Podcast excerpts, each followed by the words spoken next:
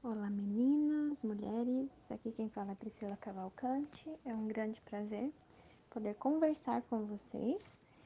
E hoje eu trouxe uma reflexão continuando um pouquinho é, no capítulo 5 de Mateus, agora o verso 22, que me fez refletir muito. É, eu parei para pensar e analisar muitas coisas quando eu li esse verso, um verso que eu achei muito forte e eu gostaria de compartilhar isso com vocês também. O verso 22 diz o seguinte: Eu, porém, vos digo que todo aquele que sem motivo se irar contra seu irmão estará sujeito a julgamento. E quem proferir um insulto a seu irmão estará sujeito a julgamento. E quem lhe chamar tolo estará sujeito ao inferno de fogo. Então, eu achei um verso bem pesado, é, bem impactante, mas o que eu achei realmente é, profundo foi um pensamento complementar do livro O Maior Discurso de Cristo, que diz o seguinte: prestem bastante atenção. Deus mostrou quão alto valor dá Ele a toda a alma humana e não dá direito a homem algum de falar desprezivelmente de outro. Veremos faltas e fraquezas nos que nos rodeiam, mas Deus reclama toda a alma como sua propriedade, sua pela criação e duplamente sua como comprada com o precioso sangue de Cristo. Todos foram criados à sua imagem, e mesmo os mais degradados devem ser tratados com respeito e ternura. Deus nos considerará responsáveis mesmo por uma palavra proferida em desprezo a respeito de uma alma por quem Cristo depôs a vida. Então eu achei esse texto complementar muito sério e eu fiquei pensando assim, tanto que às vezes nós somos falhos, a gente não controla mesmo a língua. Nós falamos no, na reflexão anterior a questão de nós fazermos diferença, de sermos realmente o sal na terra, de sermos luz às pessoas que estão em trevas. E normalmente, ao invés de nós sermos luz para essas pessoas, nós temos é, colocado mais trevas no, no caminho delas, né?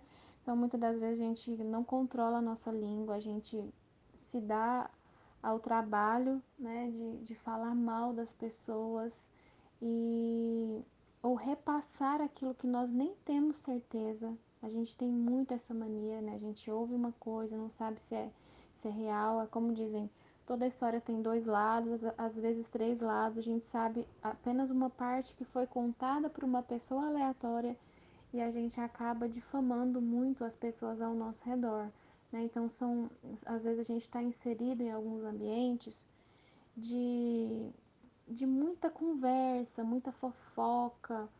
E uma coisa que eu aprendi muito com a minha mãe, a minha mãe trabalhou muitos anos na saúde, né, no, na saúde pública, e a partir do momento que eu entrei também para a saúde pública, ela me falou o seguinte, falou, minha filha, tome muito cuidado com cozinha.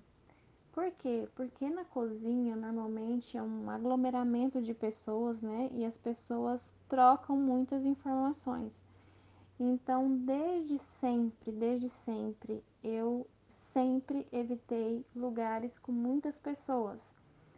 Eu sempre fui muito de ficar assim na minha, né? Então, eu trabalho hoje em dia numa unidade básica e eu sou o tipo de pessoa que às vezes quando me dá uma fome, eu passo pela cozinha bem rapidamente, pego um chá, que eu amo chá, e volto para minha sala. Eu raramente fico na cozinha mais do que cinco, às vezes no máximo 10 minutos, quando é algo um pouco mais demorado. Mas a gente observa que esses lugares realmente são lugares de muita troca de informação, né? E nem sempre são trocas saudáveis. Então, fala-se muito, é, fofoca-se muito, e coisas que às vezes não era nem para virar uma questão, uma intriga, acaba virando por falta de sabedoria daqueles que recebem a informação e repassam, às vezes de uma forma errônea, né? Com tom de voz que já faz a outra pessoa se sentir um pouco é, oprimida, coagida, enfim. Então, é, eu normalmente acontece muita coisa ao meu redor e eu não fico sabendo, justamente porque eu evito esses lugares. Às vezes eu penso, nossa, está acontecendo tudo isso aqui, eu nem ouvi falar. As pessoas, ah, mas vocês também nunca saem para fora, fica eu e a minha minha auxiliar sempre na sala. Então, assim, a gente precisa passar a evitar. Aí a gente às vezes evita esses lugares no trabalho, mas não evita as outras coisas, né? As outras oportunidades que a gente tem de ficar quieto, de ficar calado.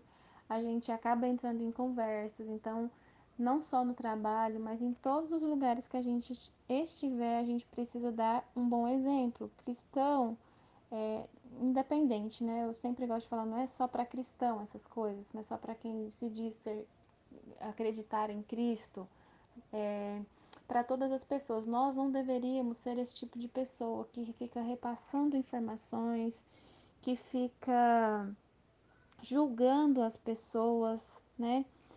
É, então eu achei esse verso muito profundo, muito, muito pesado assim para a gente refletir a respeito disso, né? E esse texto que eu que eu li também que fala que todas as pessoas foram criadas à imagem de Deus, então a gente não tem é, o direito de ficar degradando, de difamar, de injuriar as pessoas. A gente precisa realmente controlar a nossa língua e principalmente para quem leva, né, o título de cristão, de que deveria ser uma pessoa diferente. A gente precisa realmente ser uma pessoa diferente.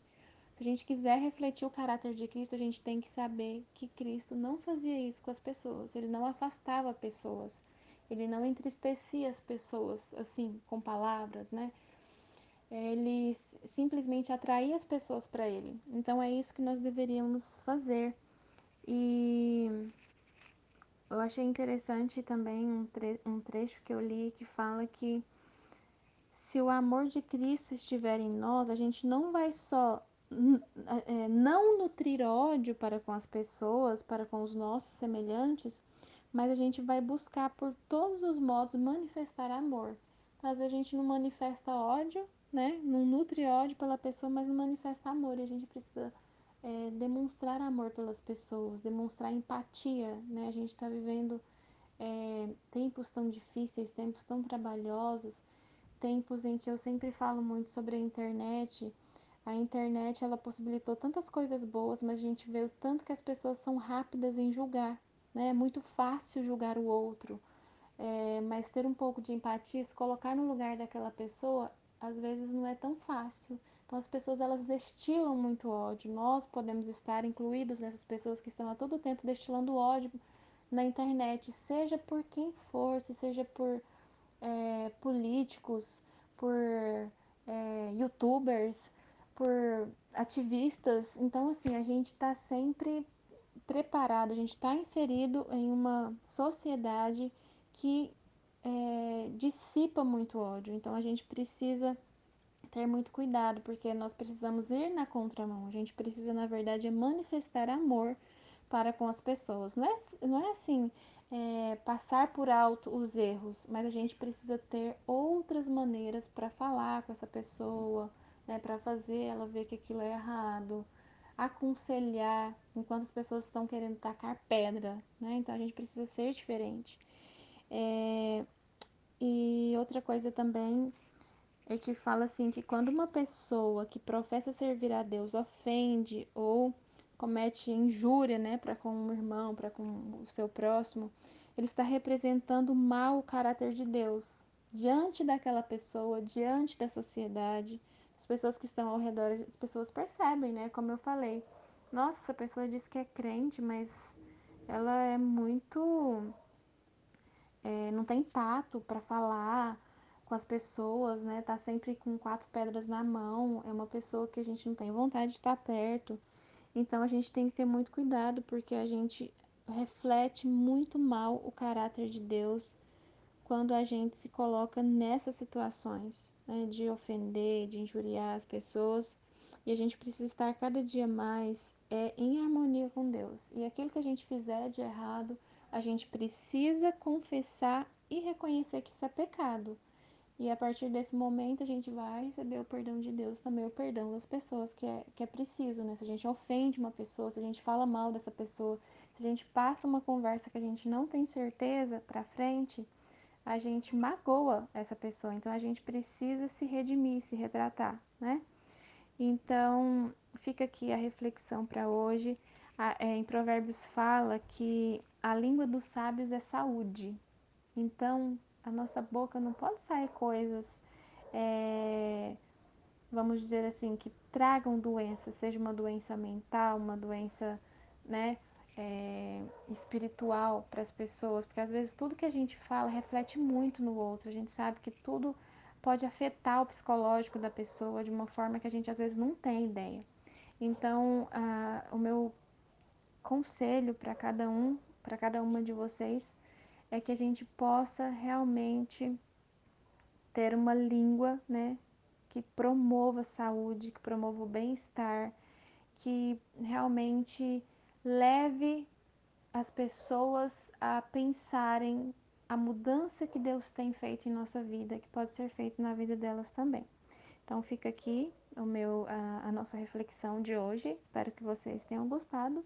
E eu espero vocês para a nossa próxima reflexão, tá bom? Até mais.